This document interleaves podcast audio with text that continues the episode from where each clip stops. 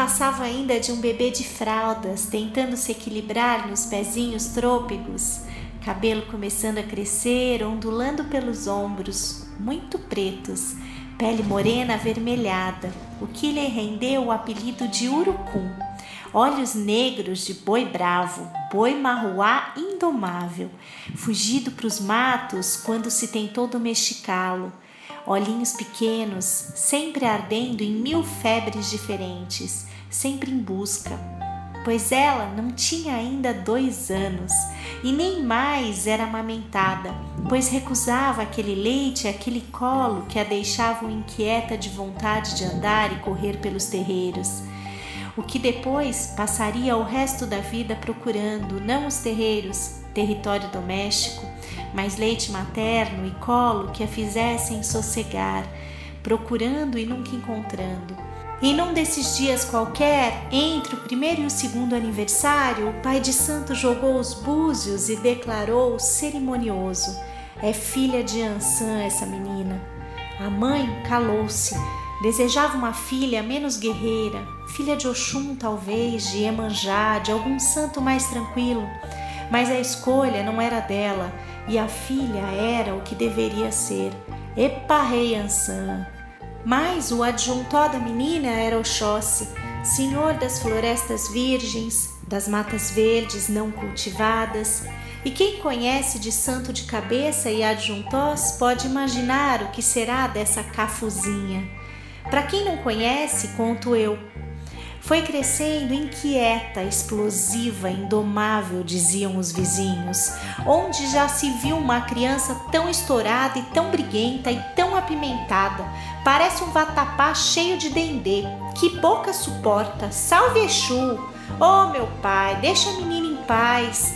Já não basta ser filha de Ansan e Oxóssi? Ainda pequena, quantas vezes havia fugido para as matas depois de ataques de cólera por coisas mínimas, ou aberto os currais, os chiqueiros, os galinheiros, espantando os animais domésticos de volta à selva, de onde não deveriam ter sido retirados. Quem quiser comer que casse, respondia em sua lógica irrefutável, quando perguntada se deixaria sua aldeia passar fome.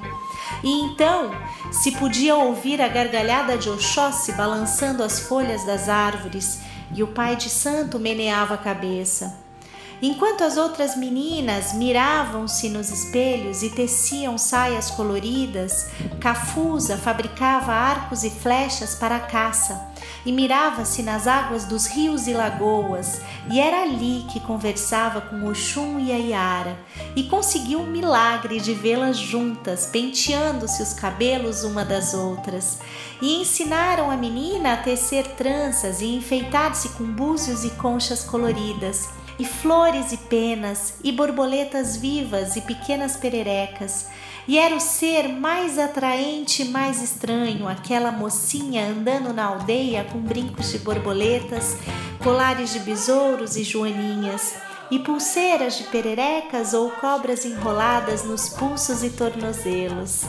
Quando queria desculpar-se ou agradar alguém, ela trazia alguma ave caçada e depositava aos pés da pessoa, e saía feliz por ter dado o melhor de si a quem amava. Nem percebia que seu melhor de si não era compreendido nem acatado, ao menos enquanto era jovem. Depois passou a perceber isso e ficar mais furiosa ainda quando não a aceitavam como era. Que culpa podia ter de ser o que era e não o que desejavam de si? Crescia também, cheia de charme, a cafusa. Sensual, aquele rebolado deixava os homens loucos, os negros, os índios, os cafusos, até os brancos que por ali passavam para negociar em lombo de burros. Enlouqueciam de desejo e imaginavam que domá-la na cama seria o que de melhor podia haver na vida. Homens, sem comentários, Todos sabemos como são os homens, mas ninguém sabe quem são realmente as mulheres. Principalmente uma mulher cafusa, filha de Ansan e Oxóssi, que não nascera para ser domada, para viver domesticada, para seguir os caminhos dos homens que a queriam para si. Sim, Quem resistia a tanto furor e tanta vida? Mas a queriam submissa, seguindo os caminhos que eles escolhessem. Cafusa nunca aceitaria isso. Nunca, vírgula. Depois que se conheceu e já na metade da vida aprendeu que não valia a pena deixar o próprio caminho para seguir o caminho de outro. Até chegar nesse ponto, ela seguiu. Seguiu por amor, seguiu por carência, seguiu por necessidade de colo e leite materno, seguiu por medo de andar no caminho que era dela, seguiu por tantos motivos que, quando se encarou de frente, depois de mais de um casamento fracassado, dos tantos casos de amor que tivera, quando se encarou, ficou estupefada de ter cedido tanto e por tão pouco. Estupefada de ter vivido buscando no sexo o carinho que não lhe tinham dado, a ternura que desejava, mas espantava com seus acessos de fúria e sua sinceridade atroz.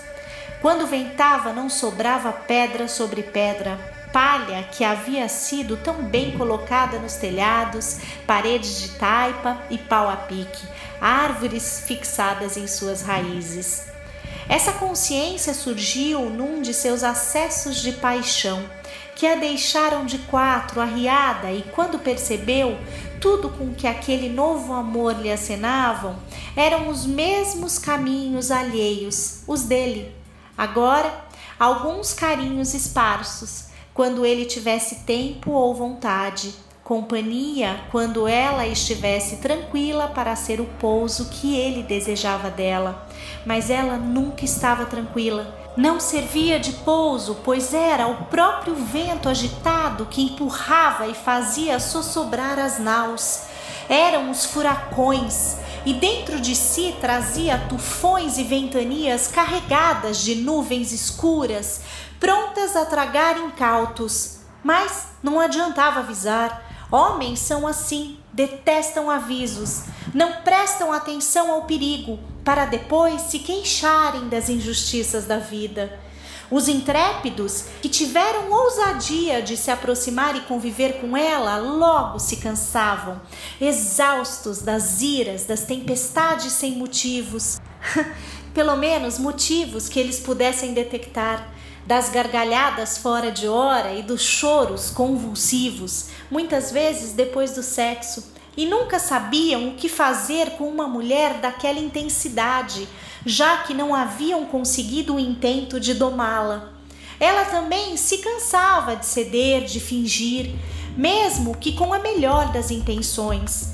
E a melhor das motivações era amar tanto e querer estar junto do amado que cansava de estar sempre tentando ser quem não era, sempre tentando controlar suas paixões e manter-se estável, centrada, quando nunca tivera centro tão excêntrica, ou talvez tivesse muitos, vários, constantemente oscilando entre seus múltiplos centros dançava rodopiando, não sabia passos de valsa.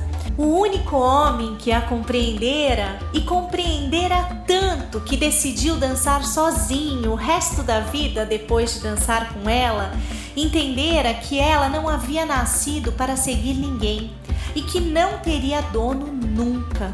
Se conheceram num forró, um arrastapé banhado a Luiz Gonzaga. Ele no canto, solitário, encolhido, marcado de bexigas no rosto e no corpo todo, envergonhado, ela espiando, até que o tirou para dançar. Tu que andas pelo mundo, sábia, tu que tanto já voou, sábia, tu que cantas passarinho, alivia minha dor. No rodopio e no hálito da cafusa, o moreno embelezou-se, sentiu-se alto, pele limpa, bonito até, feliz naquela noite. Nunca mais quis dançar com mulher nenhuma e deixou a cafusa para que seguisse o seu próprio caminho. Ele foi o único que soube amá-la como ela era Por isso mesmo deixou-a livre, não a obrigou a seguir com ele pelos caminhos que sabia não eram os dela.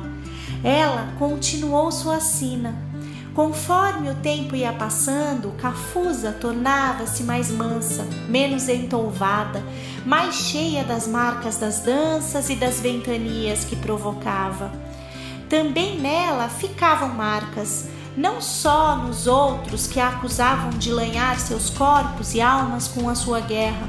Toda guerra fere os dois lados da batalha. Ela foi aprendendo e ninguém briga sozinho.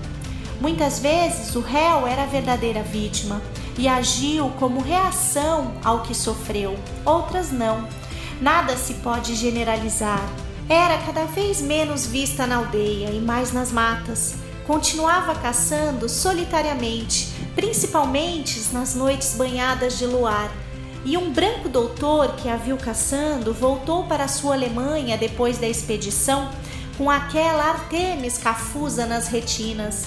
Abandonou seu cristianismo de fachada e passou a estudar o sincretismo, até entender o que Diana dos Efésios fazia ali nas selvas da América do Sul, travestida de índia e negra. Não sei se entendeu. De tanto caçar e perambular mata dentro, acabou por encontrar-se com Ossan, que apiedou-se dela depois de meses de rabos de olhos mútuos um no outro e oferendas de todo tipo de caça que ela lhe trazia. Mas apiedou-se mais quando a viu estendida sobre o humus, chorando por tudo que fizera intempestivamente na vida e por todos os caminhos que não deram certo, e por todas as marcas que deixaram em todos com quem havia se encontrado, ali abandonada e cheia de culpas. Então a ensinou a usar ervas e preparar bebidas e cantar cantos que a consolavam e aliviavam sua solidão Deu-lhe um pequeno atabaque que ela passou a usar amarrado à cintura e tocar quando já não suportava mais o silêncio a que havia se submetido por opção própria. E por falta de opção também. Quem vem lá? Aquela voz não lhe era estranha. Já a tinha ouvido nos sonhos e muitas vezes dentro dos cômodos onde os moribundos jaziam, confortados pela comunidade até atravessarem o umbral. Era rouca a voz, magoada, ressentida e envelhecida de milhares de séculos, uma voz que saíra do começo dos tempos. Cafusa tremeu, mas não se entregou. Nunca havia se entregado, não o faria agora. Tire suas flechas com pontas de metal, a velha disse, e Cafusa obedeceu compreendeu também. Aquele pântano onde havia entrado eram as terras de Nanamburuque e nem Ansan se atreveria a enfrentá-la. Não agora, quando estava velha demais para lutar. As duas se olharam, avó e neta, avó e avó, e já não sabiam quem era uma e quem era outra. Cafusa, num último ato impulsivo, lançou-se nos braços de Nanã, afundou na terra fofa e lameada, havia enfim chegado ao porto, encontrara o repouso. Esse conto lindo é de autoria da Heloísa Helena Maranhão Leles.